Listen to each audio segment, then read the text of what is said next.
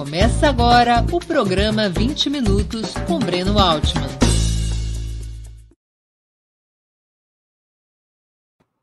Bom dia.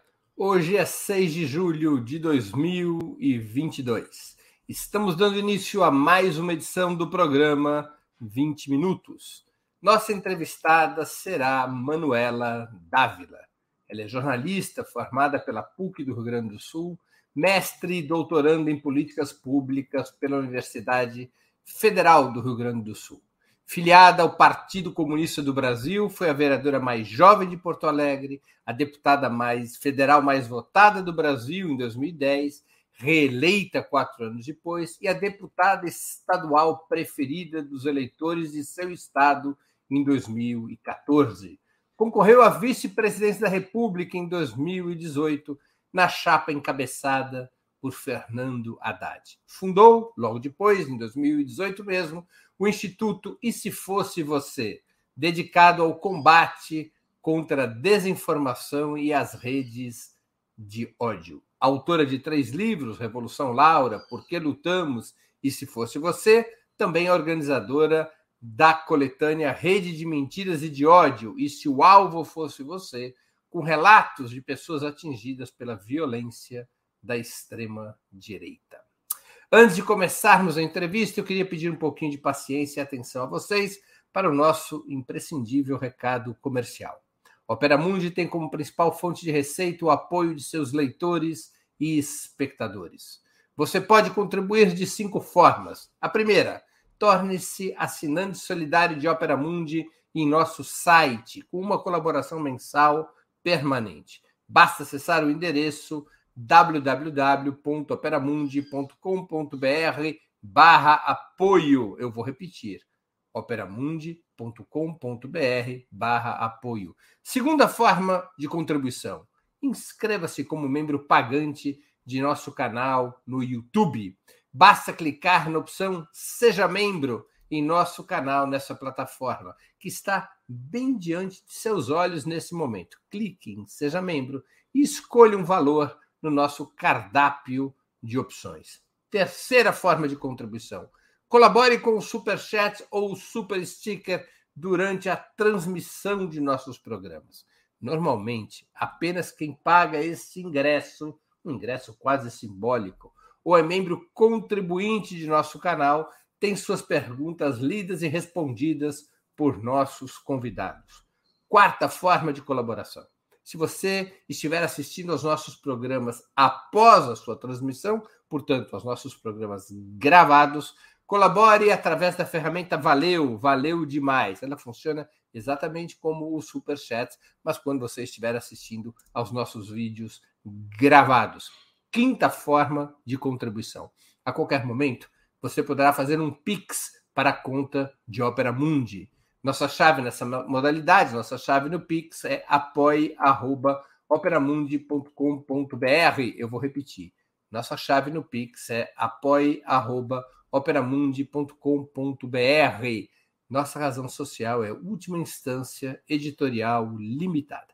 Além dessas cinco formas de contribuição, lembre-se sempre de dar like, de clicar no sininho e de compartilhar nossos programas com seus amigos e nos seus grupos.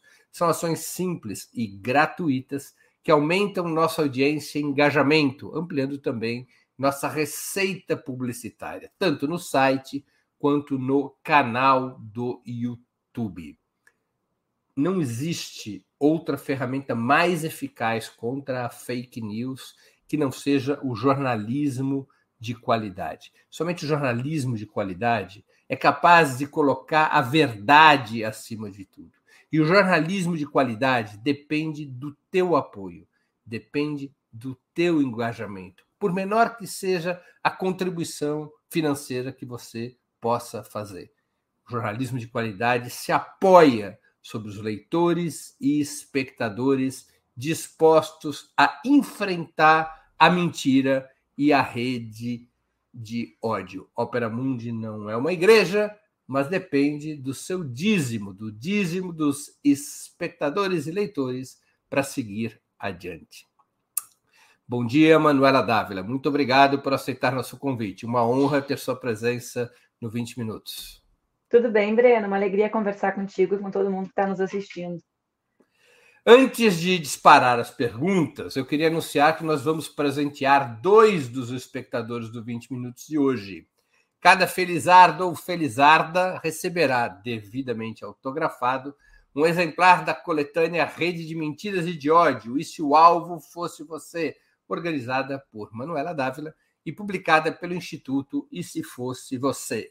Eu vou convidar a Laila, nossa produtora, para explicar os detalhes da promoção de hoje. Bom dia, Laila. Conte aqui para a nossa audiência, por favor, quem poderá ganhar os brindes de hoje e como. Bom dia, Breno. Bom dia, Manuela. Bom dia para toda a nossa audiência. É, Manuela fez essa cooperação com a gente aqui hoje, nós agradecemos muito também. É, as informações já estão na tela, né? Vai ficar correndo na tela também durante o programa para vocês se lembrarem, né? Para quem chegar é, mais para frente na, na transmissão também entender. Uh, funciona para o YouTube, quem estiver assistindo agora pelo Twitter, pelo Twitch, precisa vir para cá para o YouTube. E qual que é né, a dinâmica? São dois exemplares. Então, um deles será sorteado ao final do programa para todos aqueles que contribuírem com super chat e super sticker. Qualquer valor de contribuição vai fazer, é, vai concorrer, né, via sorteio. E quem fizer o maior valor de contribuição de super chat e super sticker já garante também o seu livro, né? Manuela vai fazer uma dedicatória, vai fazer um autógrafo. Então, é bem bacana essa dinâmica que a gente está conseguindo fazer em Opera Mundi. Lembrando, então, mais uma vez, maior valor de superchat, super sticker já garante um exemplar, e todo mundo que participar com superchat e super sticker vai participar do sorteio no final do programa. Maravilha? Ó o mic, Breno. Liga o mic. Opa, muito obrigado, Laila. Então é isso. Um exemplar autografado de Rede Mentiras e de Ódio, a coletânea organizada pela Manuela Dávila, é, com prefácio do Lula, será presenteado a quem fizer a maior contribuição via Superchat ou Super Sticker, e outro exemplar será sorteado entre os que contribuírem com qualquer valor. Manuela, você foi Tudo parlamentar. Bem, você foi parlamentar durante 14 anos, se eu não errei a conta. Exercendo não, tá bom de matemática. De, exercendo mandatos de vereadora, deputada federal e parlamentar estadual, além de ter concorrido à Prefeitura de Porto Alegre por duas vezes e à vice-presidência da República em 2018. Por que você cogita, neste ano, em ficar fora da disputa eleitoral? Por várias razões, ah, Breno. A primeira delas é que eu concorri a prefeito em 2020, concorri com o apoio do PT, como todos sabem, né? E eu entendo, eu, eu, tenho uma compreensão política de que nós devemos buscar a unidade política mais ampla possível para derrotar o bolsonarismo. Nacionalmente, com o Lula, evidente, e aqui no meu estado também. Acho que quase todas as pessoas sabem, mas o Rio Grande do Sul é um estado que eh, foi se tornando uh, bastante vou dizer bastante conservador, realmente, mas tem uma base de apoio muito grande do presidente Bolsonaro e o seu candidato, Onix Lorenzoni, ao governo, uh, lidera as intenções de voto. Bom, qual é a consequência prática disso? Eu acho que nós temos que ter uma unidade do nosso campo político ampla para garantir que nós não tenhamos que ficar uh, no segundo turno como ficamos em 18 e como ficamos em 16 aqui no estado, né? 16 na capital e 18 no estado, com uma alternativa da extrema-direita e outra da direita privatista, digamos assim, né, de uma direita neoliberal. Bom, vamos lá. Se essa eleição tem três posições, governador, vice, senador, né, eu de, tenho que entender que se o PT lança o candidato, que é o candidato da minha federação, e, e eu defendo que nós tenhamos que estar unidos com o PSB e com o PSOL, não existe lugar para todo mundo na chapa. Então alguém tem que fazer o gesto de demonstrar que, bom, a, a, primeiríssima questão é a nossa unidade política, a primeiríssima questão não é o nosso protagonismo, mas a possibilidade de barrarmos, nós virarmos aqui no Estado a trincheira de resistência do bolsonarismo, digamos assim, né? Com o comando do Onix. Essa é uma questão. Uh, dois, eu particularmente sempre, e essa é uma opinião que ela é minha, ela é relacionada à forma como eu enxergo a minha militância, ela não é uma regra, não é uma lição de moral em ninguém, ela é uma questão de foro íntimo, digamos assim, das minhas reflexões políticas, né? Eu sempre defendi uh, o revezamento de posições, né? Uh, eu fiz isso em 2014, quando eu tinha 500 mil votos para deputada federal na eleição anterior e decidi concorrer a deputada estadual pessoas me diziam, ah, é um rebaixamento, tu quer ser prefeita, depois eu disse, não tem nenhum plano, gente, eu quero voltar e ficar mais perto do movimento social. Brasília já era um determinado afastamento daquilo, e nós tínhamos tido 2013, para te contextualizar, eu quero entender o que está acontecendo. E o meu método de entender é estar mais perto, né? fisicamente mais perto. Então, eh, naquela eleição, nós lançamos um outro candidato jovem, elegemos deputado federal. Nessa eleição, Breno, então, a, a questão da unidade é relacionada aos cargos majoritários. E uh, Porto Alegre, na última eleição uh, que eu disputei para prefeito em 2020, teve um grande saldo positivo político. Qual foi? A eleição da bancada antirracista. A eleição de quatro mulheres negras, de um homem negro, do nosso campo político, comprometidos com o desenvolvimento do nosso país, mas que percebem que o enfrentamento ao racismo é crucial para que esse desenvolvimento aconteça. Bom, é, é, esse foi o recado da população de Porto Alegre no legislativo. A minha candidata a deputada federal e a minha candidata a deputada estadual vem dessa bancada. Então, eu acho que eu contribuirei com o nosso campo político se nessas posições, que eu também poderia estar, digamos assim, né? Porque às vezes as pessoas me dizem, então tá, então concorre a deputada, o Lula precisa de deputados. Precisa. E eu quero que Brasília receba a primeira deputada negra do nosso campo político, porque aqui não se trata de um discurso que valoriza a identidade em detrimento do projeto político, mas que sabe que esse projeto político tem que incluir de maneira mais aguda o tema do enfrentamento ao racismo, né? Para quem quer enfrentar, porque a esquerda para mim tem que enfrentar a desigualdade, né, né, Breno? Esse é o tema central da esquerda latino-americana e brasileira. E, e, no Brasil, desigualdade sem recorte de raça e de gênero não existe, né? Não, não tem como enfrentar se a gente não olhar isso. Então, as minhas deputadas, digamos, são fruto desse processo de, uh, histórico que Porto Alegre construiu nesse tempo de resistência. Então, digamos, essas são as razões pelas quais eu não estarei na disputa majoritária e na disputa proporcional. Por fim, Breno, eu acho que a gente tem que naturalizar isso, sabe? Eu sou militante, eu não sou parlamentar. Sou militante desde os meus 16 anos, né? Essa é uma escolha da minha vida, né? Uma escolha que eu fiz quando eu sequer imaginava que era possível o meu partido eleger uma pessoa jovem. Eu fui eleita com 22 anos, isso nunca tinha acontecido. Isso virou algo mais comum agora. A gente está 20 anos depois, 18 anos depois, né? Uh, então, eu sou militante, essa é a minha condição. Os espaços públicos, né, o parlamento, as disputas eleitorais, eles são espaços que eu ocupei enquanto militante de um projeto. Não dá para a gente imaginar que aquele espaço é um espaço, digamos, para ficar para sempre. Claro, quem quer que fique, né? Mas assim, precisa ser também um espaço que a gente entenda como um espaço militante, né? Como algo que a gente desempenha em função da visão que tem de mundo da necessidade da disputa política. Manu, qual seria, no teu ponto de vista, a equação para garantir a unidade das forças de esquerda, das forças democrático-populares no Rio Grande do Sul e para impedir essa disputa é, intramuros da extrema-direita contra a direita privatista? Qual a fórmula de unidade que tornaria isso possível? Nós temos três candidatos hoje, né, Breno? É o que tudo indica, teremos ah, três, né? É, o Edgar uh, Preto, que é o nosso candidato, o candidato da nossa federação, o Pedro Ruas, que é o candidato do PSOL, e o Beto Buquerque, que é o candidato do PSB. A PT e PSB têm uma relação desgastada há bastante tempo aqui no Estado, quer dizer, faz mais de 10 anos que essa relação foi, foi se distanciando, né? Então, eu acho que a gente tem que entender essa eleição como uma eleição de transição. O PSB, inclusive, participou do governo do Eduardo Leite. Sim, participou. Uh, o que eu, enfim, não vou, não vou valorar sobre isso. O que, qual as posições que eu acho que nós deveríamos tentar construir desde o início e ainda tentar construir. Acho que a posição que a militância do PT acolheria o PSB em melhor situação era a condição do Senado, né? Por isso que eu jamais postulei o Senado, porque eu sempre soube que esse era um espaço, digamos, de uma reconstrução da relação, para usar uma expressão né, da, da, de foro privado, né? É, isso conseguiria fazer com que a militância petista, que existe do nosso campo político, que não é só petista, né, que é de um campo político, que se identifica com os nossos, com os nossos ideais, com a nossa visão de sociedade, se sentisse acolhida. Então, eu acho que a equação deveria ser essa, né?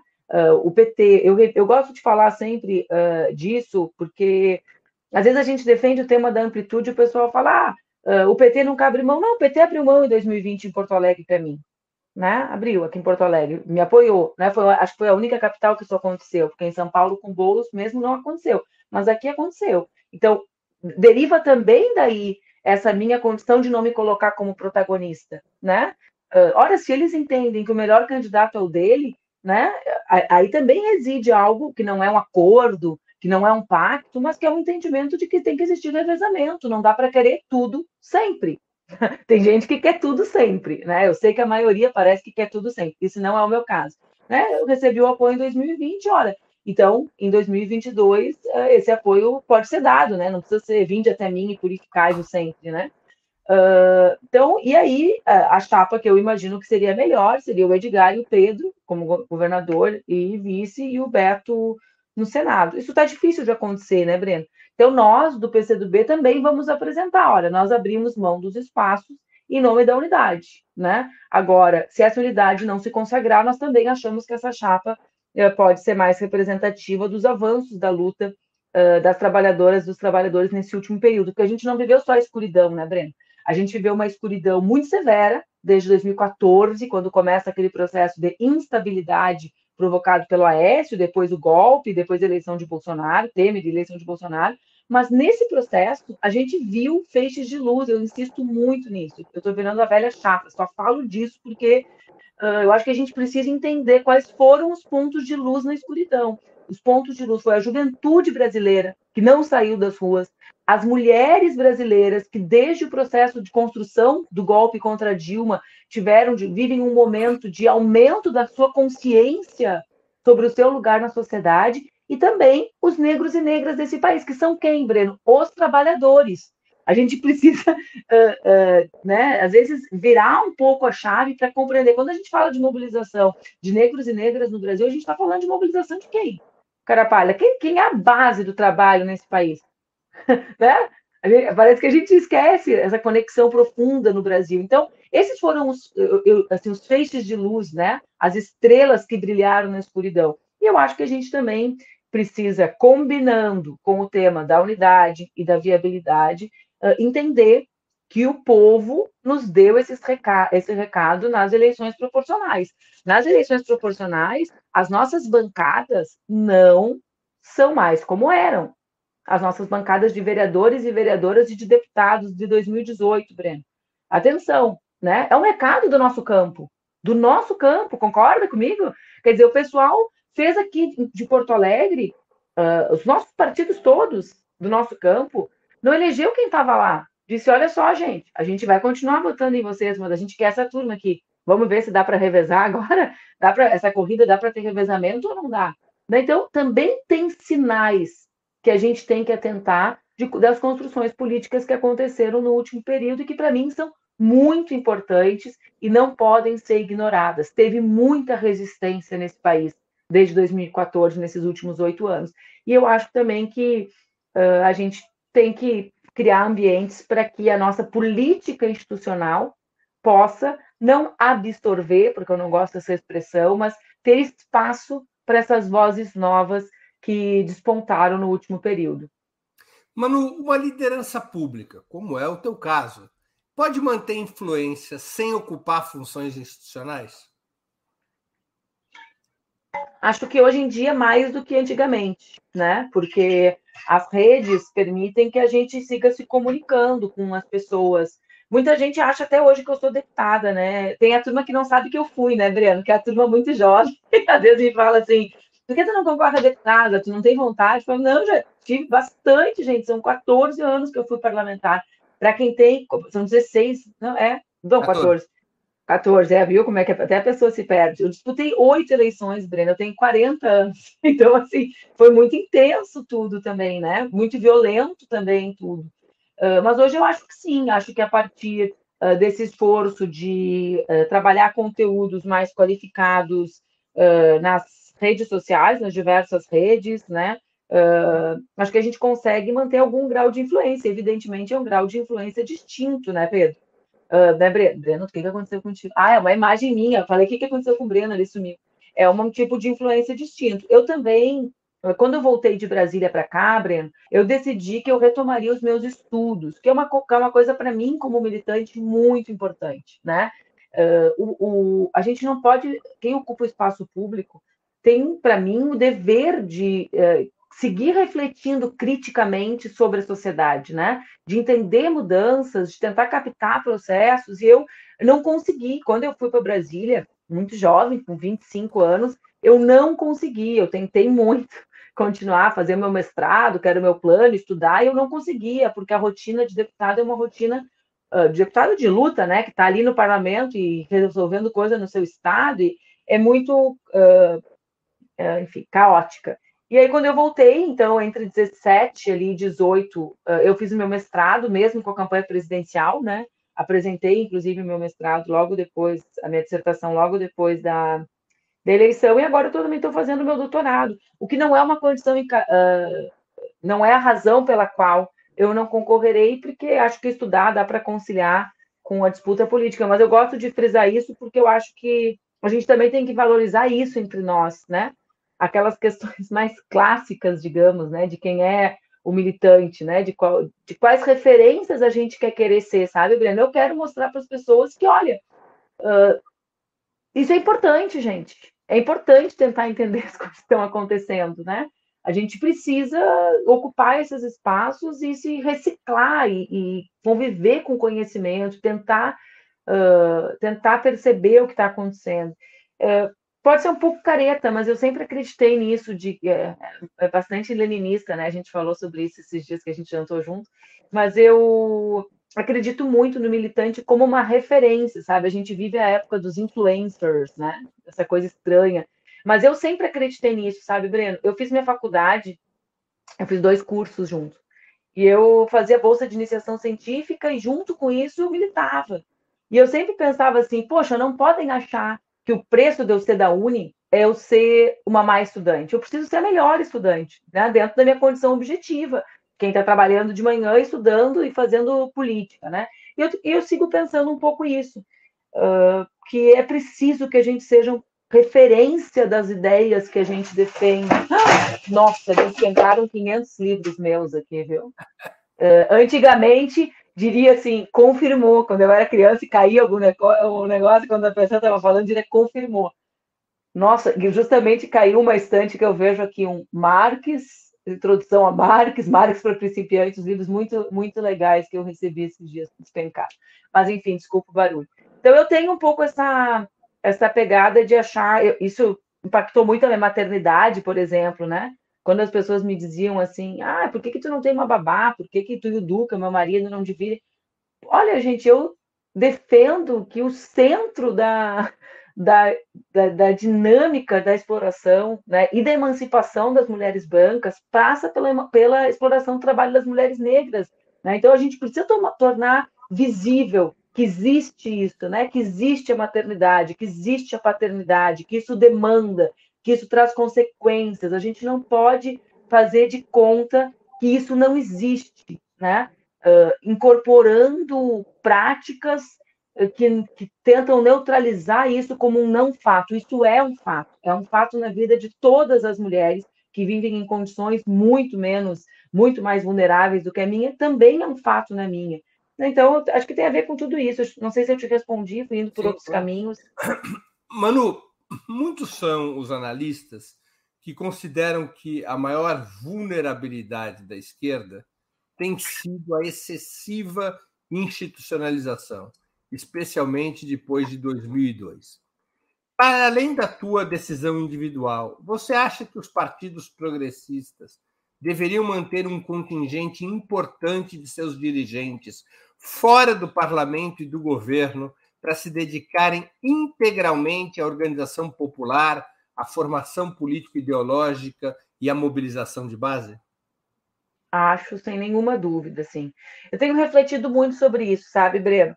Uh, eu não quero falar sobre governos, eu quero falar sobre processos que levaram a vitórias, tá? Porque governos são outra coisa. Uh, a gente tem alguns exemplos de processos de mobilização que o nosso campo político conseguiu ter uma maior influência, Chile e Espanha. Não sei se tu concorda comigo.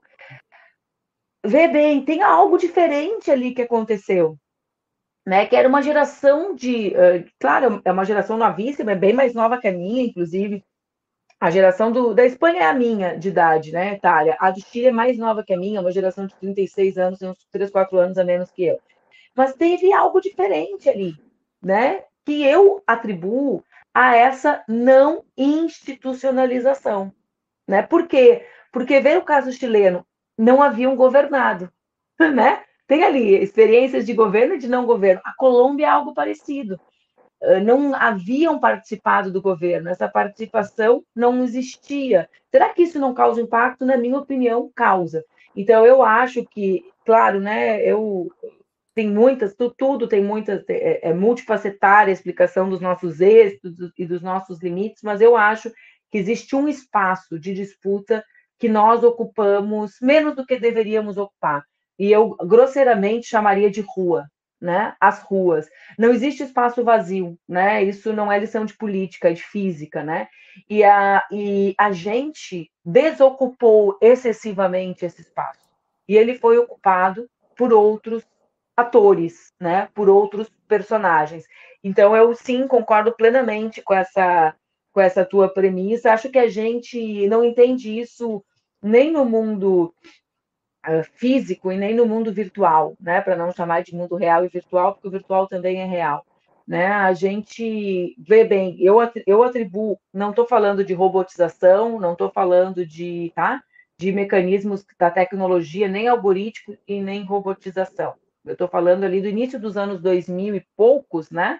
Uh, sobretudo 2010, como que tu pode explicar a ocupação massiva da extrema direita desses espaços de formação que deformam, mas formam, né, de uma maneira uh, deformada, e a nossa ausência quase total, Breno, quase total, né? É uma desconexão, uma desconexão da construção de uma outra esfera pública que estava rolando na internet, né? E quem forma, uh, Uh, quem uh, formulava sobre isso, por exemplo, era Manuel Castells, companheiro de lutas, de sonhos nossos, que falava sobre isso, e, e, e a gente não estava ali. A gente estava muito perifericamente, achando que aquilo era uma outra coisa, que aquilo. Enfim, que aquilo era sobre a tecnologia e não sobre o processo social que a tecnologia proporcionou, sabe? Então, assim, acho que a gente precisa, deve e mais deve ter um contingente expressivo formando, organizando, dialogando, vivendo, né? Porque a, a política institucional ela é parecia um fantasma, porque o livro caiu em cima da impressora, a impressora começou a trabalhar sozinha, por isso que eu fiz essa cara, assim, tipo, pro lado de assustado. A política institucional, ela guarda um certo afastamento do que é a vida das mulheres e dos homens, né? Uh, sabe, pequenos. Eu sempre falo sobre isso quando eu decidi voltar. As pessoas perguntavam assim: por que, que tu quer voltar? E eu respondia assim, porque eu quero ir na feira. Quando eu saí de Brasília em 2014, sabe? Aí a galera achava que eu estava ironizando. Não, para mim é um pouco a manifestação do que eu tinha deixado de fazer sendo deputada federal, pela condição objetiva da minha vida, não era por vontade. Né? E, e, e é um pouco do espaço que eu converso lá com a turma do MST, que eu vejo o preço do alimento, que eu saco o que está acontecendo, se tem mais gente, se tem menos gente, né? Ontem eu pensei, ontem é o dia da minha filha, eu pensei assim, porra, botar essa placa na esquina, porque a galera tá sem grana para comprar, estão tentando chamar mais atenção da feira, pouco movimento, né? Aí eu vi que teve menos alimento produzido, é por causa da estiagem, ali é um, é um, é um microcosmos do que, eu estou usando como símbolo do que nos afasta. Então, existe esse afastamento também, por isso é importante. Mas tem uma outra coisa, Breno, eu quero terminar dizendo isso acho que a gente precisa ser intransigente com a independência dos movimentos sociais, sabe? Uh, por quê? Porque não adianta a gente formar uh, criticamente, você vai estar lá, o seu Breno falando, e não, ou não tendo espaço para falar, ou não sendo ouvido, ou tendo que ser, uh, digamos assim, ter uma relação estreita de amém, de dizer amém, sabe? Eu acho que a gente tem que valorizar os espaços que esse pensamento crítico que a gente pode gerar com mais gente convivendo com o povo, né? Para onde vai isso? Para onde escoa essa água? Na minha opinião, para o movimento social. Esse é o nosso objetivo, né? Os nossos partidos, mas para quê? Não vai ser todo mundo vereador, né? Tem que tá, vai estar tá lá disputando na associação de moradores, vai estar tá na Grêmio Estudantil, vai estar, enfim, vai estar na universidade, vai estar por aí, né? Na torcida organizada. Bom, como é que essa água entra? No... Tem que ser um movimento social. E aí, aí esse movimento tem que ter autonomia, né? Uh, tem que ter, uh, e principalmente quando é governo. Inclusive, principalmente, eu me refiro a isso, na verdade. Deixa eu te falar, fazer uma pergunta sobre um aspecto do que você está falando. Nesses últimos 30 ou 40 anos, o fenômeno principal do crescimento territorializado da direita foi a expansão dos grupos evangélicos mais conservadores. É, por que, que esses grupos evangélicos mais conservadores conseguem ter um templo em cada esquina e os partidos de esquerda não? É, tem várias, pensei em várias respostas para tua provocação, né, Breno? Primeiro, assim, eu Porque acho. Manu, assim, só contar uma história cara, que acho que é interessante para a nossa audiência. Quando acaba a luta contra o fascismo na Itália em 45, o Partido Comunista surge como um grande partido. O secretário-geral do Partido Comunista, Palmiro Togliatti, numa conferência de organização do partido, lança o seguinte bordão: Nós só poderemos disputar a hegemonia na Itália quando, ao lado de cada igreja, a Itália é um país católico é, molecularizado, somente vamos poder disputar a hegemonia quando, ao lado de cada igreja, existir uma célula do Partido Comunista.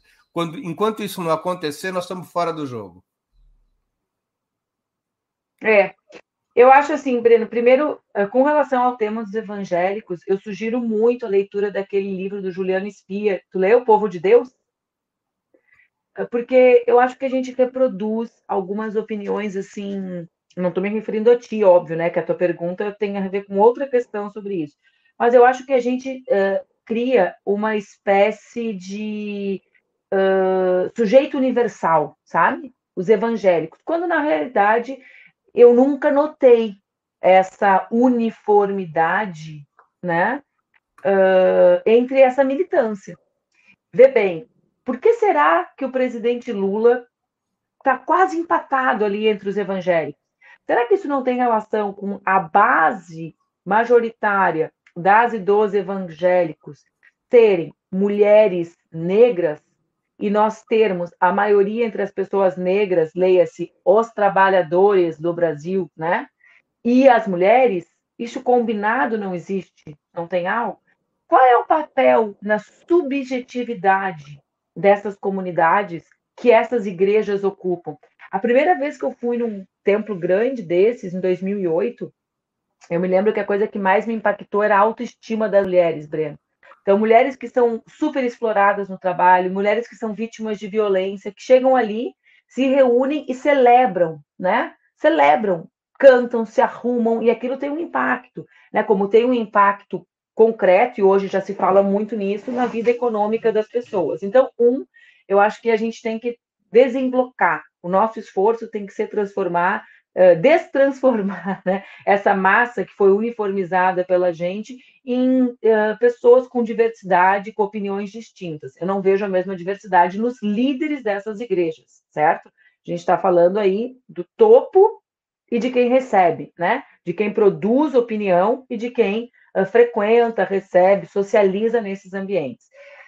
Eu acho que isso tem relação com muitas coisas, Breno, a tua pergunta. Por que nós não temos espaços assim? Acho que tem a ver com a nossa burocratização. Acho que tem, que tem, em certa medida, uma relação com a institucionalização, né? Uh, tu, deve, tu conhece, tu acompanha também, tanto quanto eu, o movimento, uh, as coisas que acontecem internacionalmente, sobretudo na América Latina. Eu sempre fico impactada com o que o peronismo faz na Argentina, sabe? Uh, vou usar uma, uma expressão que eles não gostariam, mas para a gente se localizar, o peronismo de esquerda, né? Então, assim, se tu pega o que, é, o que a Câmpora representa, né, é um pouco isso. é um movimento articulado bairro a bairro. Acho que depois tem uma segunda compreensão de fundo nosso, que ela não é equivocada, mas que ela é aplicada de forma equivocada, digamos assim. A gente não quer ocupar o papel do Estado. A gente luta para que as pessoas não dependam de caridade para sobreviver, mas que elas tenham autonomia, né? De que elas não precisem, que elas tenham dinheiro para sua refeição, para o seu gás, para o seu uh, trabalho, para sua vida digna.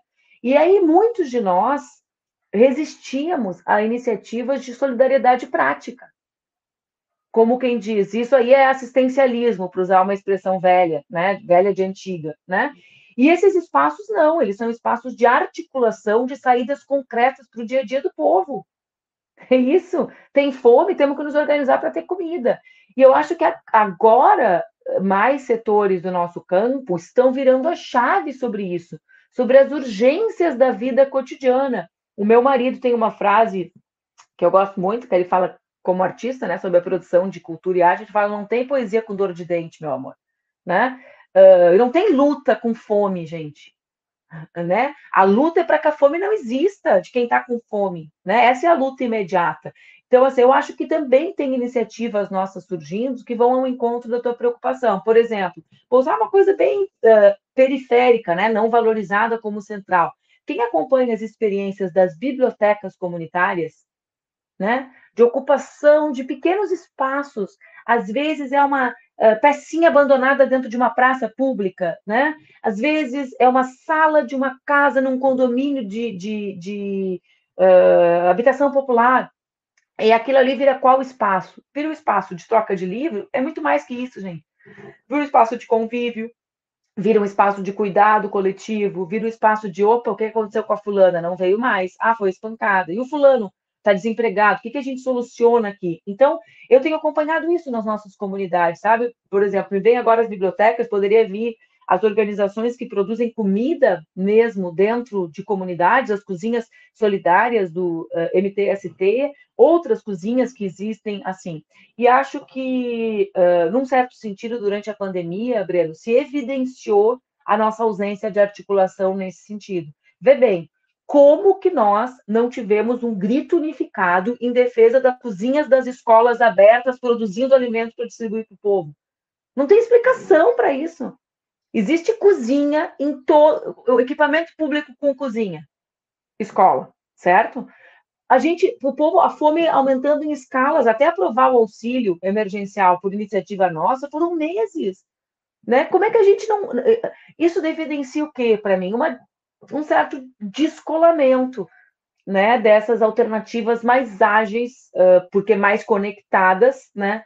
De busca de enfrentamento dos problemas do nosso povo trabalhador, que são tremendos, né, Breno? São tremendos, porque isso tem a ver com a pandemia, mas também tem a ver com. Tá aí o que o MST fez, né? Agora apareceu a foto do MST, me lembrei, o MST não vacilou, né? Começou a pandemia, estava distribuindo uh, comida, arroz, o excedente de produção, a sua produção para garantir minimização da fome. Eu sei porque quando começou também, nós no Instituto decidimos transformar a venda de livros em cestas básicas. Né? Desde março de 2020 a gente fez isso, quando fechou a primeira vez. E o nosso parceiro de distribuição era o MST, né? Era quem, digamos, a gente montava cestas juntos, né, para chegar mais alimento. Enfim, então eu acho que tem a ver com isso também. E que é também a experiência dos Panteras Negras nos Estados Unidos, que era a organização, digamos, mais combativa do movimento antirracista dos Estados Unidos, e eles se constituíram nos bairros à base de ofertar é, o café da manhã para as crianças pobres nos bairros negros. E naqueles cafés da manhã, eles conversavam com os pais sobre política. Né? Faziam uma... Mas com a legitimidade que o povo vê de quem está preocupado com o seu problema mesmo, sabe, Breno? E, e eu acho que a gente precisa entender essa dimensão assim também, que é uma dimensão de um abandono profundo e de problemas muito crescentes. Esse tema da miséria, ele é um tema relacionado à pandemia, mas também relacionado a transformações no mundo do trabalho. Né? A gente não vive mais no nosso país um, um, uma, um, um trabalho que garante dignidade, né? Claro. Não, e, então, e talvez a impressão que as pessoas passam a ter, e a realidade, eventualmente, é essa, é de que é, esse processo de institucionalização levou a esquerda a estar assim numa superestrutura e longe dos territórios, né? É, é isso, sabe, uh, uh, no final do ano passado, eu participei de, do que eles chamam de Universidade do Podemos, né, na Espanha. E o grande debate que o Pablo Iglesias estava na cabeça dele naquela, naquela hora era território ou mídia, né? Essa, uh, essa questão, digamos assim. E, e, ali, e ali mesmo na Espanha, eles têm uma experiência muito bem sucedida disso, que é a experiência de Barcelona, da prefeita Ada Colau, que é um outro movimento, né, do Podemos, é tudo junto, né, ali é Podemos, comuns e comunistas juntos, né, no que a gente chama de Unidas Podemos, mas que é um movimento altamente territorializado, mas com a experiência de utilização também de comunicação para isso, né, digamos, algo mais bem acabado, mas com os pés muito firmes nos bairros, quer dizer, com toda a pressão, Breno, que fazem sobre eles. Imagina, Barcelona não tem Airbnb, tem ideia do que é a pressão para fazer isso numa cidade como Barcelona? Como eles conseguem resistir, né? Eleitoralmente, eu estou dizendo, a partir do que eles chamam da. Até gosto muito que eles usam essa palavra em espanhol, a gente não usa isso em português para fazer política. A força dos vizinhos, né? Uhum. O papel dos vizinhos, sabe? Na Argentina eles usam também assim, nós somos vizinhos, quer dizer, essa coisa comunitária, né? Esse senso de pertencimento a um território de bom. E aí tem relação com questões econômicas também, Breno, porque a gente vive um período de uma crise econômica muito larga que a gente não sabe ao certo quais serão as saídas, né? O Álvaro Garcia Lineira fala muito sobre isso, né? Quer dizer, será que a gente viverá uma nova onda, uma segunda onda progressista, ou viveremos ondas, vitórias e derrotas? Vitórias e derrotas, por quê? Ah. Porque o neoliberalismo está em crise, e como não estava no início dos anos 2000, enquanto projeto, né, enquanto face atual do capitalismo, mas a gente, como é que a gente lida com essa crise, digamos, isso aqui é um, é um né, como é que a gente lida com a transformação geopolítica? Então, são temas muito grandes acontecendo. Bom, Agora, eu, eu me lembrei de falando da idade, porque eu estava com raciocínio lá na frente, voltei, fui para o Álvaro Garcia, me esqueci do que eu ia dizer, viu? Como é que é? A gente estava debochando da idade. Mas o que eu ia, o que eu estava. Ah, faltou completamente. Ah, da economia. Mas isso é relacionado a a gente imaginar saídas mais criativas para a economia local para enfrentar a crise. Então, por exemplo, nós falamos muito, os, os, britânicos ali, com aquela turma dos trabalhistas mais à esquerda, formularam um pouco sobre isso, né? Que é o papel da economia local para minorar, a, a, inclusive, a demanda por uh, vencimentos superiores para o povo.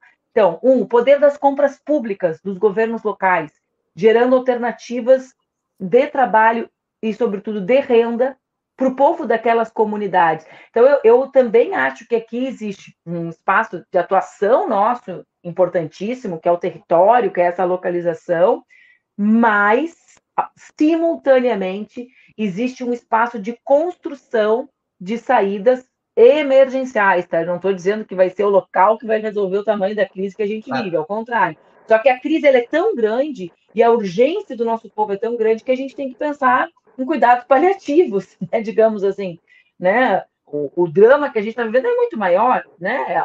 Não é nem só o drama do Brasil, é um drama de uma crise global, da, de, enfim, de temas que são. Enquanto isso, o que, que a gente faz, né? Vê o tema das plataformas, né? Tem agora todo um debate sobre o cooperativismo de plataforma, né? Sobre como a gente pode tentar organizar os trabalhadores para ocupar esse espaço sendo menos explorados. Ah, isso significa que tu acha isso o, o trabalho ideal? Não. Isso significa que é uma alternativa melhor para quem é super explorado. Claro. Manu, deixa eu te fazer uma outra pergunta. Não é estranho, no mínimo curioso, que tenha emergido no Brasil, nos últimos dez anos, uma corrente neofascista de massas, abertamente antissistema, em resposta à profunda crise da Sexta República, que é a República Constitu... estabelecida pela Constituição de 88, mas nós não tenhamos uma esquerda também antissistema, em sentido oposto, com força e vontade para substituí-lo por um regime político mais democrático? Uh, eu acho que é, acho que é estranho e acho que a gente ainda está no processo, né? Acho, acho que a gente tem uh, elementos da construção dessa esquerda acontecendo, Breno, que é o que eu falei sobre os pontos de luz na escuridão, né? Então, assim, a, acho que isso está acontecendo. Óbvio, acontecendo num ambiente em que a democracia ela é ameaçada pelo avanço desses grupos. Eu hoje estava eu tava amanheci hoje desde as 5 da manhã lendo um livro novo do Marcos Nobre, sabe? Esse, tu, tu, viu esse livro novo dele? Hum. É um pouco sobre isso, né? Quer dizer, por que isso não aconteceu? Né? O que, que aconteceu de 2013 para cá com a institucionalidade e qual é o espaço que quais são os espaços que foram ocupados por isso? Mas enfim, então eu acho que isso ainda pode acontecer porque é, nós só vamos ter, Breno, olha, é muito impactante para mim pensar isso, a gente só vai ter a interrupção do bolsonarismo porque o Lula resgatou seus direitos políticos e no alto dos seus 76 anos topou disputar a eleição. Não fosse o Lula, que não é só a representação do nosso campo, é o Lula, né? É o nosso campo, mais os seus governos, mais o seu acúmulo, mais as suas características pessoais. Então, é o Lula, né? O nosso gigante, digamos assim. Não é ele, nós não teríamos força para derrotar. É isso que nos indicam as pesquisas todas. Né? Então, acho que nós vamos interromper com a eleição do Lula, que torço e trabalho e rezo e faço né, todas as etapas da minha vida para que se eleja no primeiro turno, né? Uh, se não se eleger no primeiro, vai se eleger no segundo, mas acho que nós estamos muito perto dessa vitória peremptória no primeiro.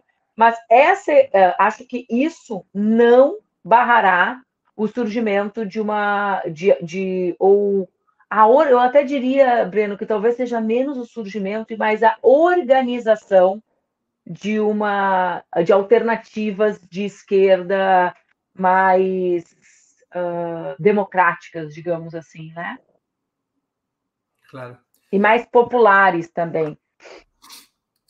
Antes de continuarmos, eu queria pedir novamente a vocês que contribuam financeiramente com a Opera Mundi. Há cinco formas de fazê-lo. A primeira é a assinatura solidária em nosso site, operamundi.com.br apoio. Eu vou repetir, operamundi.com.br apoio. A segunda é se tornando membro pagante de nosso canal no YouTube. Basta clicar em Seja Membro e escolher um valor no nosso cardápio de opções. A terceira é contribuindo agora mesmo com o Super Chat e ou o Super Sticker. A quarta é através da ferramenta Valeu, valeu demais quando assistirem aos nossos vídeos gravados. A quinta é através do Pix. Nossa chave no Pix é apoie.operamundi.com.br. Eu vou repetir. Nossa chave no Pix é apoie.operamundi.com.br. E a nossa razão social é Última Instância Editorial Limitada. Lembro que hoje nós temos dois brindes para quem contribuir com o Super Chat e o Super Sticker. Quem tiver feito a maior contribuição através dessas duas formas, Super Chat e Super Sticker. Ao final do programa, irá ganhar de presente a coletânea Rede de Mentiras e de Ódio. E se o alvo fosse você? Uma coletânea organizada por Manuela Dávila, publicada pelo Instituto, e se fosse você, devidamente autografada pela autora. Um outro exemplar, também autografado, será sorteado entre todos os demais que tiverem contribuído com o super chat e o super sticker. Portanto, façam sua contribuição. Quanto mais alta, melhor. Além de ajudarem a Opera Mundi a se, a se fortalecer como um jornalismo que coloca a verdade acima de tudo, também estarão concorrendo a esse inestimável brinde, a coletânea de mentiras e de ódio.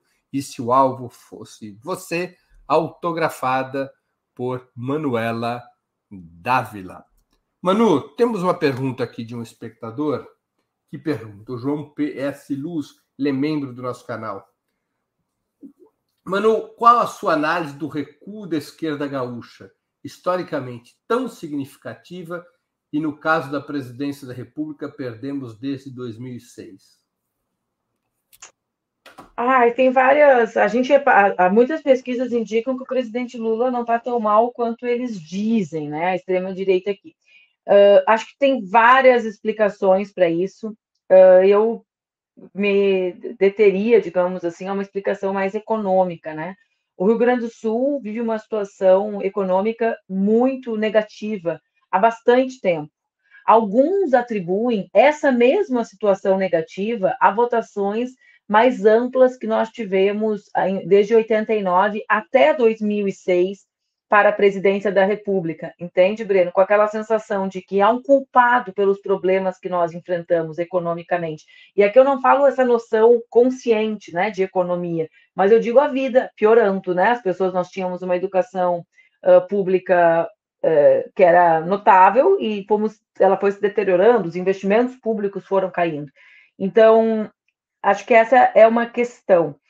Dois, né? Nós perdemos uh, nós perdemos a eleição na capital do estado no início desse processo de transformação do país, né? Então, os, todo o processo de amplos investimentos públicos foram aproveitados pelos nossos adversários. A gente perdeu a eleição em 2004, no ano que eu me elegi uh, vereadora, né? Eu nunca fui vereadora da base do governo da Frente Popular em Porto Alegre, sempre fui da oposição. Uh, então, você acha que isso também tem relação né, com as condições objetivas com as quais os nossos adversários ganharam, uh, tiveram seus governos. E a outra questão que algumas pessoas utilizam para explicar é que muitas das conquistas que foram, das políticas que representaram conquistas muito grandes em estados com menos desenvolvimento, com mais desigualdade, em função dos investimentos públicos desiguais ao longo da história, né? sobretudo os estados do Nordeste, porque parece que o estado tinha culpa da sua condição de, de desenvolvimento menor, né? Não, o Rio Grande do Sul sempre recebeu amplos investimentos públicos federais, né, na sua história, ao longo da sua história. Então, uh, esse, essas políticas que tiveram impacto muito grande tiveram impacto menor uh, aqui, né? Tem de alguns dados, eu, não, eu, eu vou errar o número se eu usar, mas uh, eu lembro que quando o governo Lula celebrava o aumento da chamada nova classe média, Breno, o Rio Grande do Sul já tinha mais de 60% da população caracterizada como aquilo, entende? Então, a mobilidade econômica que, propor, que o governo propiciou também foi menor, uh, por uma política acertada de, de, de enfrentamento a desigualdades que são regionais também no Brasil, né? Claro. Manu, daqui a menos de 90 dias, o povo irá às urnas. E são grandes as chances de vitória da coalizão liderada por Lula, como você mesmo já destacou. Uma frente ampla, integrada até por setores que participaram do golpe de 2016 e votaram pelas reformas liberais. Embora seja grande a perspectiva de que o Lula vença a eleição presidencial, são poucas as esperanças de que nós tenhamos um Congresso com maioria de esquerda. Você não tem medo de uma hipotética vitória mutilada? Isso é, que a esquerda ganhe, mas não leve, a exemplo do que pode estar acontecendo no Chile? Uh, eu não gosto da expressão ganhe, mas não leve, porque na situação do Brasil ela poderia ser, uh, também ser utilizada para um outro problema que a gente enfrenta, né, Breno? Que é o tema das ameaças à, à, ordem democrática produzidas pelo presidente. Eu entendo que a tua pergunta não é sobre isso. Não, não. Eu acho, é, então, eu entendo, Breno, que a gente precisa ter uma certeza. O bolsonarismo está organizado e eles terão entre 15% e 25% do Congresso Nacional. Eu não usaria o exemplo chileno, eu usaria o exemplo norte-americano. O estrago está feito. Né? Quando a Suprema Corte toma aquela decisão, são, eh, ela toma a partir de indicações que foram feitas por um governo anterior, que nós também lidaremos aqui, mas muito mais do que isso, amparada por uma base organizada. Então, um, a gente apre, aprendamos a lidar com isso. Existe uma força, né, uh, uh, que não fez parte uh, do que se convencionou chamar de presidencialismo de coalizão, que organiza um setor social amplo e isso impactará, na minha opinião, os rumos, as disputas em torno de rumos uh, do próximo governo. eu uh, não acompanho a situação do Chile tão de perto como gostaria, mas eu sei que a situação do Chile tem outras diferenças, né? E uma delas é o acúmulo de energia para a Constituinte, né? Que foi apresentado o texto ontem, dia 4 de setembro será submetido à aprovação. Acho que também ali tem uma espécie de escolha de brigas, né? E me parece que essa que essa batalha é uma batalha realmente importante, a de aprovação de uma nova Constituição que enterre de uma vez por todas o que representou Pinochet para os chilenos. É, eu usei o Chile como exemplo, poderia ter usado o Peru, uh, de situações na qual a esquerda tem uma vitória eleitoral, mas como é são vitórias eleitorais dentro de um modelo político econômico, sobre, ainda sob forte hegemonia neoliberal dos setores financeiros da burguesia, a, a esquerda fica amarrada, não consegue implementar suas políticas, perde base social e entra em crise política. E aí restando. Eu, eu agora eu te entendo. É, eu acho assim, se tem alguém com capacidade de governar e administrar a maneira como a política brasileira foi historicamente construída desde a redemocratização, com as chamadas coalizões, esse alguém é o presidente Lula. Então, eu acredito que isso se consagrará mesmo achando que nós teremos um outro elemento hoje, né? Que é uma oposição que não topa e não topará fazer os debates nos marcos desse chamado presidencialismo de coalizão, entende? Então, assim, acho que ele conseguirá né, levar ao cabo o seu projeto, um projeto que, uh, que também é diferente do projeto do Boris, por exemplo, né? Que também é, é marcado por outras questões, e, mas acho que terá dificuldades outras, né? Essa é, uma, é a leitura que eu faço hoje. Assim, mas a né? então habilidade né? do Lula seria suficiente, porque tivemos um outro grande hábil na história do país, o gaúcho Getúlio Vargas, que governou mais eu acho que, sim. que o Lula. Eu acho ele... que. Eu acho que assim. a habilidade do Getúlio não foi suficiente no segundo mandato para impedir a sabotagem ao seu governo. Né? Sabe que eu tenho um grande amigo paulistano que ele fala assim para mim: tu precisa te lembrar às vezes que isso que tu acha que é ter uma cintura, uh, digamos, jogo de cintura, tu ainda é gaúcha, né? Ou é, ainda tem uma certa. Uh, então, assim, eu não. São dois, são os dois maiores presidentes, né? Os construtores desse Brasil que a gente vive hoje. Mas eu quero dizer o seguinte: eu acho que existirá uma esquerda, um centro democrático preocupados em reconstruir as bases. Eu não estou nem dizendo o que eu acho certo ou errado, tá, Breno? É o que eu acho que acontecerá.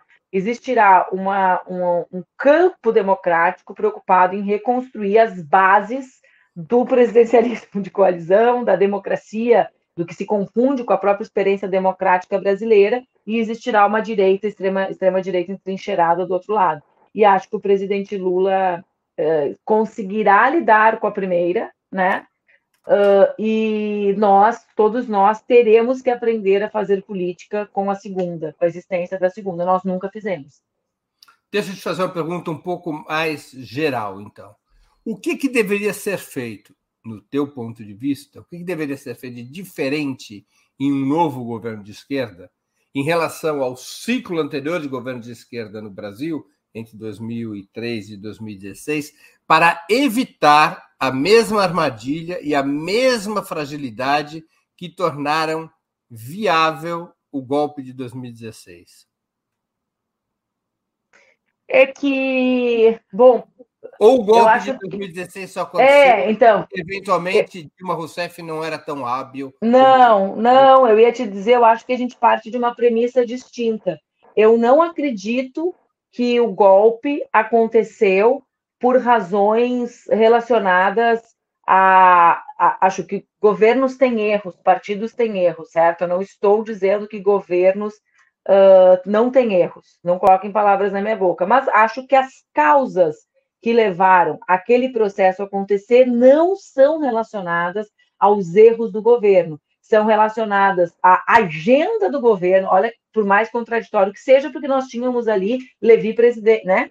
Levi dominando a mas é, exatamente. Uh, mas uh, a agenda de garantia de direitos, sem mexer na massa salarial dos trabalhadores, diante de uma crise econômica mundial. Então, para mim, as razões pelas quais o golpe aconteceu têm relação com a maneira como a política se organiza no Brasil, evidentemente, né? Com maiorias que são construídas de maneira absolutamente frágil, né? Uh, com, enfim, com o chamado centrão, que eu nunca entendi porque que se chama centrão, porque de centro não tem nada, né? Parece que a pessoa fica até com vergonha de ser de centro, depois de ser centrão, né? E eh, com, operando a partir de interesses que são interesses externos, econômicos, né? E das elites brasileiras, que pouquíssimo têm de compromisso com o desenvolvimento nacional, né? Acho que a gente precisa entender o golpe no marco do que é esse capitalismo que cada vez mais é menos democrático no planeta. Porque senão a gente olha para o lugar errado. Essa é a minha opinião. Né? Eu vou repetir, eu não estou dizendo que o governo não teve erros, que o governo não tem equívoco, que escolhas erradas não foram feitas. Eu só acho que isso não derrubaria o governo se não fosse o interesse de outros atores. Eu, né? Eu então, a, a, o capitalismo e o neoliberalismo é cada vez menos democrático. Qual foi o erro? Qual, a gente pode ficar procurando erro. Então tá. E o, o erro do Lula para ser vítima do lawfare. E o erro do Evo para ter aquele golpe horroroso, civil e militar. Entende o que eu quero dizer? Então, assim, a gente acho que a gente precisa ser mais, uh, ter uma, uma, um olhar uh, mais conectado com o mundo para entender o que a gente viveu no Brasil e para pensar o que a gente tem que viver né? É para refletir sobre qual o projeto. Quando nós vivemos o primeiro ciclo, a chamada primeira onda, a, a América Latina era, era a integração latino-americana era parte das nossas escolhas políticas, né? A relação Sul-Sul uh, e com a América Latina. Hoje, na minha interpretação, elas são mais necessárias do que eram, por exemplo, né? Diante do que aconteceu com o mundo e com a geopolítica do mundo nas últimas duas décadas.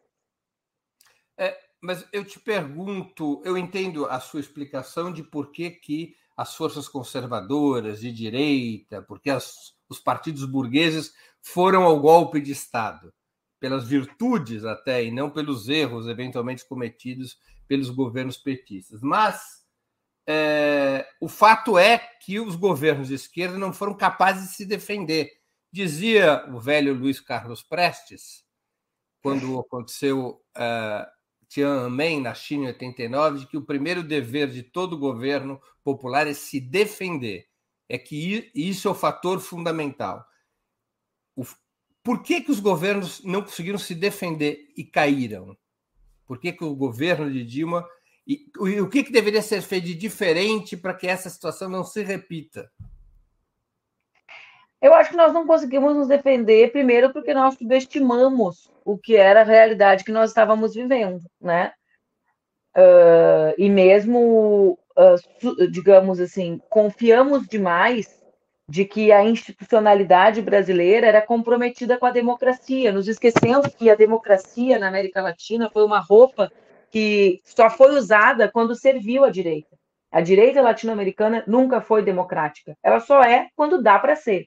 Foi assim durante os 20 anos longos de ditaduras militares espalhadas, entende, Breno? Então, eu acho que nós acreditamos demais na premissa, digamos, né, no compromisso democrático uh, das instituições e da direita brasileira. Um erro de interpretação mesmo, de análise, né? Uma ilusão. É, alguns dizem, né? Alguns. Uma ilusão uh, democrática, como se diria antigamente. É, alguns uh, se iludiram, porque foi um processo altamente sofisticado e complexo, né? Uh, Para ver bem, mesmo com tudo, Lula teria sido eleito se não fosse o Lafayette. Claro. Né? Então, acho que esse é um tema. E aí tem o tema da, da possibilidade, da, da condição com a qual nós governamos, e acho que a gente volta para o tema dos movimentos sociais, né? Quer dizer, uh, nós, as ruas, uh, o golpe não foi só institucional, a gente teve um golpe parlamentar e teve o lawfare, mas com apoio civil. A gente não pode tirar isso da nossa leitura. Assim como o golpe da Bolívia foi um golpe militar com apoio civil. né? Então, por que as ruas estavam ocupadas por outros atores que não nós? Volta para o nosso debate anterior. E não era pouca gente, né? A gente sabe disso. Claro, evidente.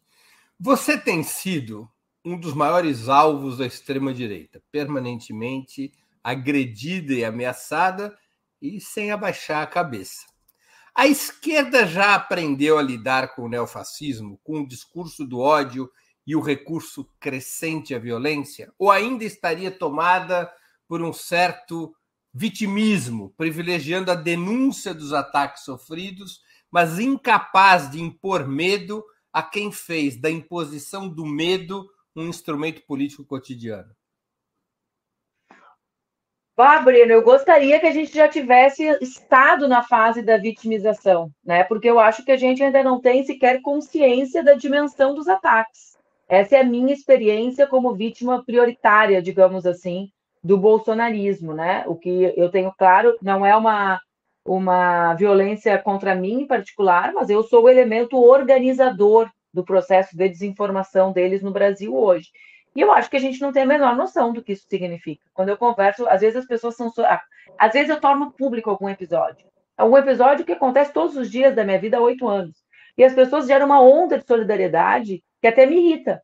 Porque eu falo, pô, gente, qual é a surpresa? Vocês não estavam entendendo que é assim que eu vivi nos últimos anos todos? Entende? Então, um, nós não chegamos ainda na fase de perceber a dimensão da violência. Nós ainda culpamos as vítimas pela violência que elas sofrem. Ainda é comum que eu escute assim, ah, também, por que, que a Maria do Rosário trabalha com esses temas, né? Ah, claro, se ela não trabalhasse, não acontecia, né? Para falar de outra companheira e não de mim mesma. Então, um, não chegamos nessa etapa ainda. Dois, estamos muito longe de entender como enfrentá-los, muito longe, muito quilômetros, né? Voltas e voltas ao mundo de compreender, seja do ponto de vista tecnológico, o debate sobre as plataformas, a gente não. Breno. Agora melhorou. Ai, o meu fone falou comigo e ele estava me mentindo. Ele disse que tu não estava mais aqui, viu a mensagem do além.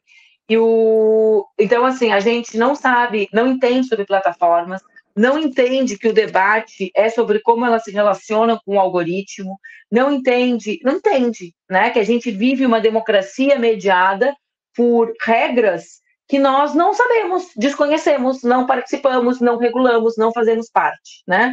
Eh, esse é um tema. Outro, a gente não tem um debate sobre tecnologia uh, ou robotização do bem, né? Ou seja, para enfrentar a mentira uh, a partir da, do uso da tecnologia, não da propagação de mais mentira, mas da distribuição da verdade, né? Não temos.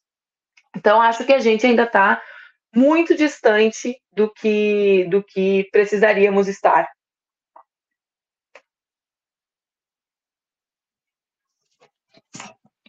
Manu, é, a direita e a esquerda, várias vozes te criticam por algo apelidado de identitarismo. Isso é, você seria adepta de um pensamento que colocaria os direitos de gênero e raça no mesmo patamar ou até acima dos interesses de classe dos trabalhadores, da luta antiimperialista e do combate ao capitalismo. Afinal, você é ou não uma identitária? Sabe-se lá o que significa isso? É, eu gostaria primeiro de recomendar que as pessoas estudassem. Né? Acho que falta estudo nas pessoas, porque elas gostam de pegar rótulos que elas não sabem nem o que é, eu acho, né? nem entendem. Eu, Breno, eu sou uma defensora, eu sou, primeiro eu sou marxista, né? Tem muita gente que tem tá um monte de organização aí. Eu fiz uma escolha, né? Uma escolha, as pessoas me olham e elas sabem quem eu sou e o que eu penso, né? Eu não não tô num, tô num espaço que de maneira unitária nós todos somos marxistas, que é o PCdoB. Então, um, esse é um tema. Uh, um tema importante, porque não é fácil, nunca foi, nunca foi moda e nunca foi, sempre foi difícil, né? Então, essa é uma questão. A segunda uh, questão, eu acho que isso demonstra, como diz o professor Silvio Almeida, um dos maiores intelectuais do nosso país, a reafirmação de uma determinada identidade. Porque sempre que eu escuto isso, casualmente eu escuto de um homem branco numa posição de poder que fica revoltado quando eu falo que existem estruturas de poder que perpetuam determinadas pessoas em determinadas funções. Eu vivo no Brasil, Breno, e defendo um pensamento, o desenvolvimento de um pensamento genuinamente nacional, para que a gente possa enfrentar os nossos problemas. O Brasil é o país que recebeu dos 10 milhões de homens e mulheres escravizados da África, cinco dos países africanos, 5 milhões deles. Se nós, enquanto marxistas, não colocarmos isso no centro da, da formação, da constituição do país que somos, e no centro das alternativas para enfrentar a desigualdade nefasta brasileira, a gente está fazendo outra coisa, está olhando para o lugar errado, né? Está com o caleidoscópio virando ali e não está olhando para a realidade brasileira. Qual é? Eu não, eu não vivo na França, sabe, Breno? As pessoas, eu vivo no Brasil. Né? Eu acho que isso também tem a ver com um certo tipo de pensamento muito eurocentrado, que são outros problemas de outra natureza. Né? As pessoas reproduzem muito, a gente desco desconecta o debate sobre o, a construção do pensamento, né? E a realidade concreta. Então, um, eu vivo nesse país, com essa história, com essa formação, com uma formação baseada uh, na violência. Essa é a formação do Brasil. Né? Se serve para alguma coisa o que nós vivemos no último período, serve para desmascarar a ideia de que esse país foi formado a partir de um grande pacto da paz né? uma ideia altamente comprada por amplos setores, inclusive da, da, da esquerda. Então, esse é um tema. Dois, no Brasil, nesse país em que nós vivemos, a conexão entre a questão de classe, que é a primeira questão, a econômica, né, é altamente relacionada à questão racial, em primeiríssimo lugar. E, em segundo lugar, a questão de gênero. Há uma hierarquia também entre raça e gênero, elas não são equilibradas na construção da desigualdade. Se não fosse verdade, ninguém. Vamos supor que ciências sociais e humanas fossem laboratório de física. Vamos isolar variáveis, né? Um trabalhador branco recebe 100 reais. Uma trabalhadora negra, na mesma posição e com a mesma formação, recebe 30, Breno.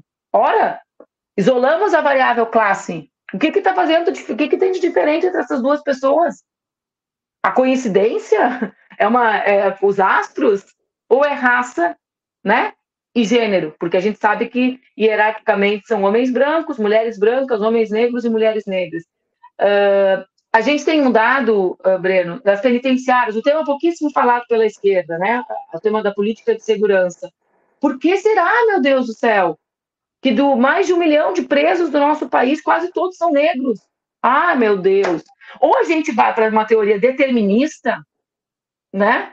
Que acha que existe alguma questão, ou a gente precisa uh, olhar as estruturas racializadas da sociedade brasileira. Então, eu realmente, uh, Breno, eu, eu não me indigno porque, olha, pra, hoje em dia, com tanta violência, eu vi que eu sou identitária, para mim é mais, sabe, sabe aquela piada sem graça que a pessoa conta achando que está arrasando? Eu acho, assim, de uma incapacidade intelectual tão grande que não me ofende, porque eu acho que, né, Uh, só que a gente precisa. Quem quer defender trabalhador, gente? Tá, vamos lá. A gente defende, né, com nomes diversos, a classe trabalhadora, a classe operária, trabalhadores, as trabalhadoras, ok.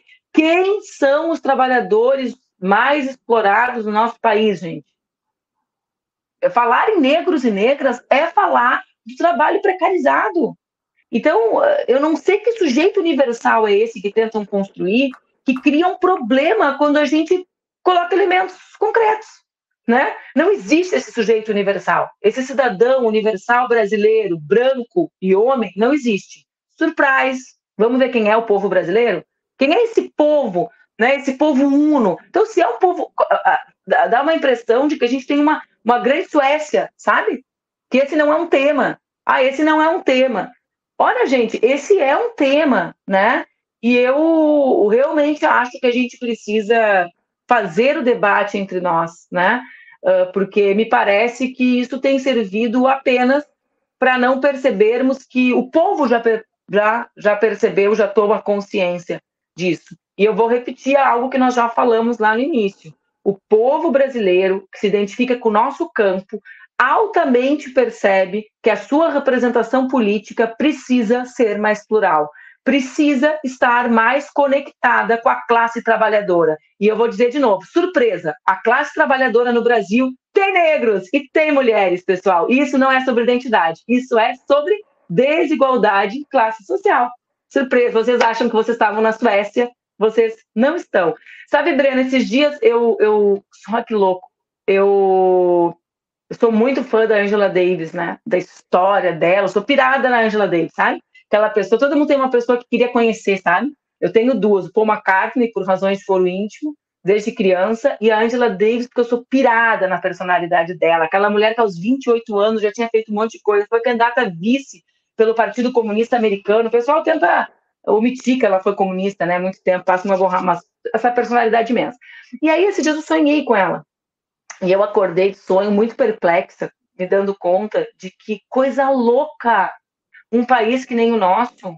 Nunca eu fiz um curso de formação que me tivesse sido recomendado ler o pensamento da Angela Davis, que produziu uma marxista, né? Alguém vai questionar que a Angela Davis é marxista, pelo amor de Deus, gente. Aí eu estou no clube dela. Se ela é identitária, eu estou no clube, tá? Uh, o pensamento que ela diz, ela fala, a Lélia Gonçalves uh, produzia, outras mulheres brasileiras produziam, mas ela sintetizou né, em algumas obras sobre o pensamento interseccional, sobre a questão de raça, classe e gênero. Até, até indiquei esse livro porque sabia que tu ia me perguntar sobre isso. Então, assim, eu. Como é, por quê? Isso não é um sintoma de algo?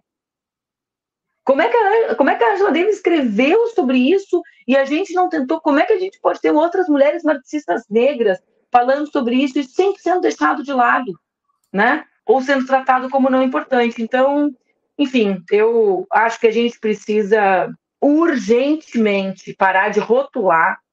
Rótulo parece muito com dogma, né? Parece coisa superada, gente. Isso aí já ficou para trás, sabe? Uh, a gente tem que entender por que, que, o socialismo não deu certo, o papel do dogma também nas nossas construções políticas.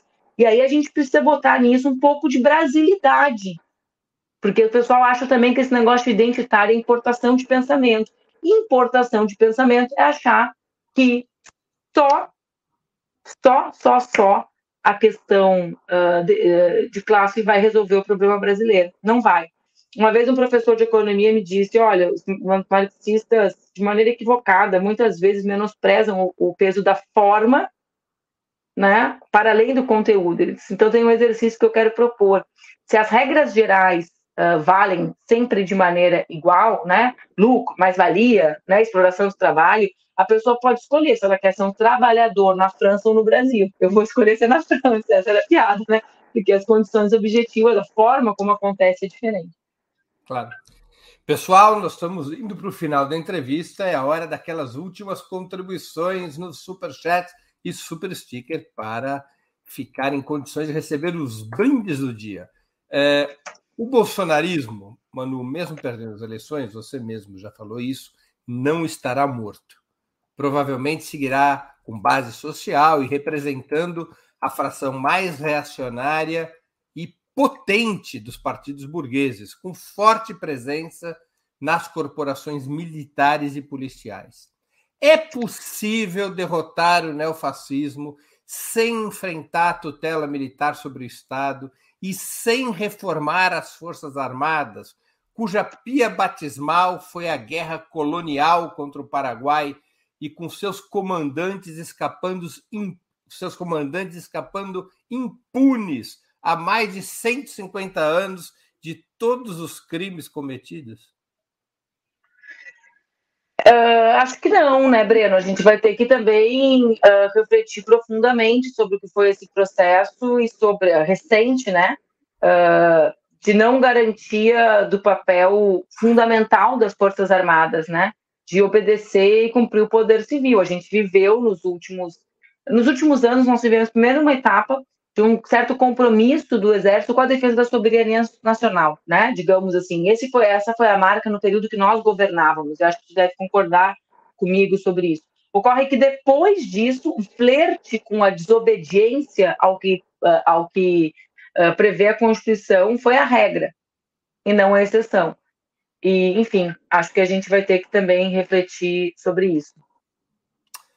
Manuela Dávila, nós estamos chegando ao fim da nossa conversa e eu queria fazer duas perguntas que eu sempre faço aos nossos convidados e convidadas antes das despedidas. A primeira, qual livro você gostaria de sugerir aos nossos espectadores? A segunda, qual filme ou série poderia indicar a quem nos acompanha?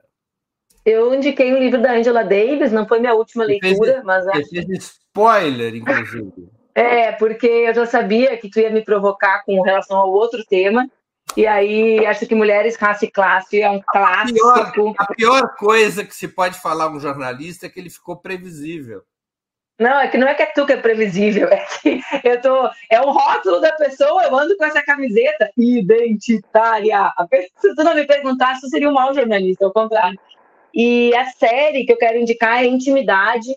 Ela é uma série sobre vingança pornográfica, mas eu peço que as pessoas substituam esse tema por qualquer violência contra as mulheres e percebam um pouco sobre a socialização feminina e as transformações pelas quais as mulheres têm passado no último período. Está é, tá no, no Netflix. Tá Netflix. Netflix. Essa série é maravilhosa. Maravilhosa, né, Breno?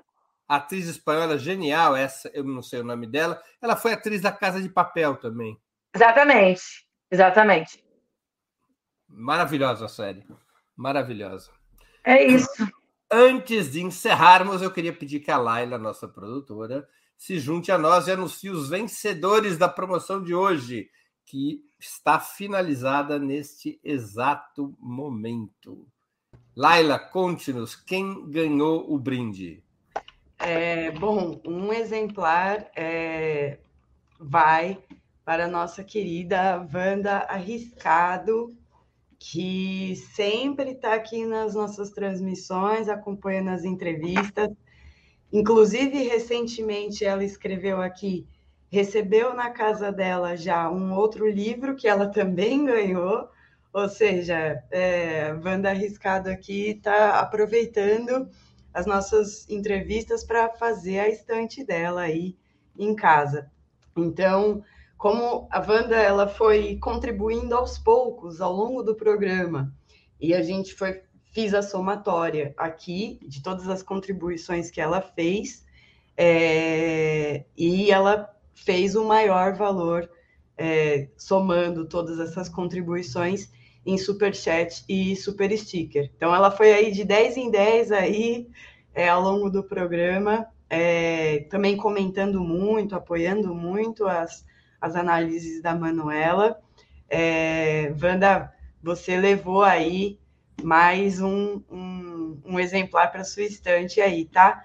Você já ganhou um outro, já sabe que tem que escrever aqui para comercial arroba Operamundi, né? A gente já tem seus dados, mas é só para fins logísticos a gente ter o registro ali.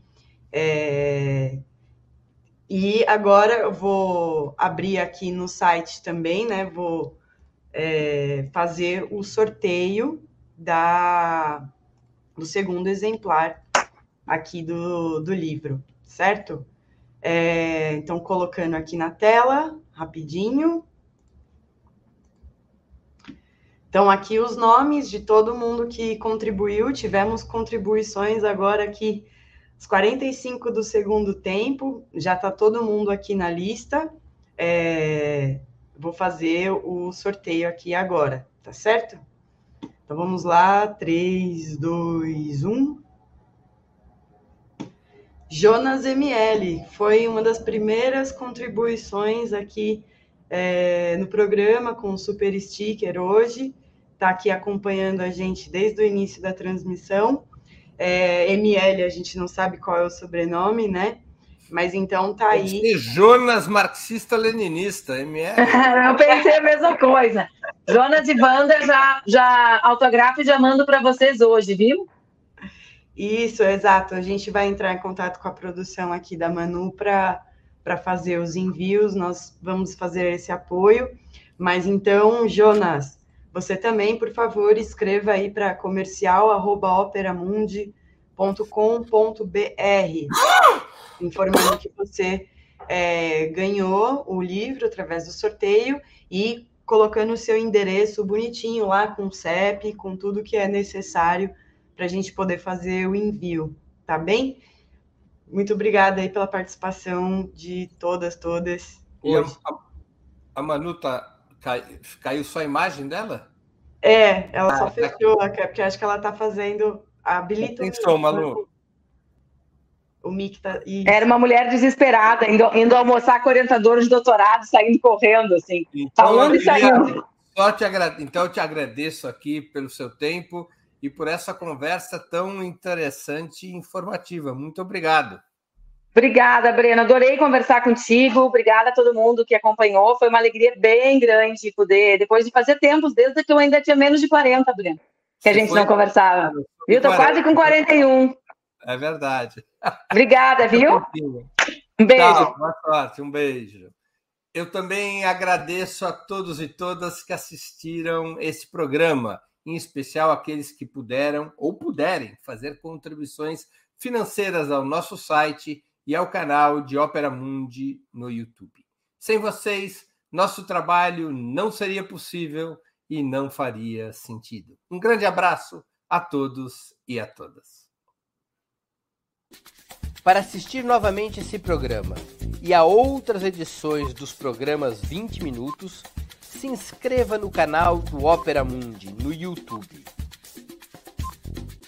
Curta e compartilhe nossos vídeos, deixe seus comentários. O jornalismo de Ópera Mundi é mantido com o seu apoio. Faça uma assinatura solidária em www.operamundi.com.br. Com um pequeno valor mensal, você nos ajuda no desenvolvimento de um jornalismo independente e de qualidade. Obrigado pela audiência e até a próxima.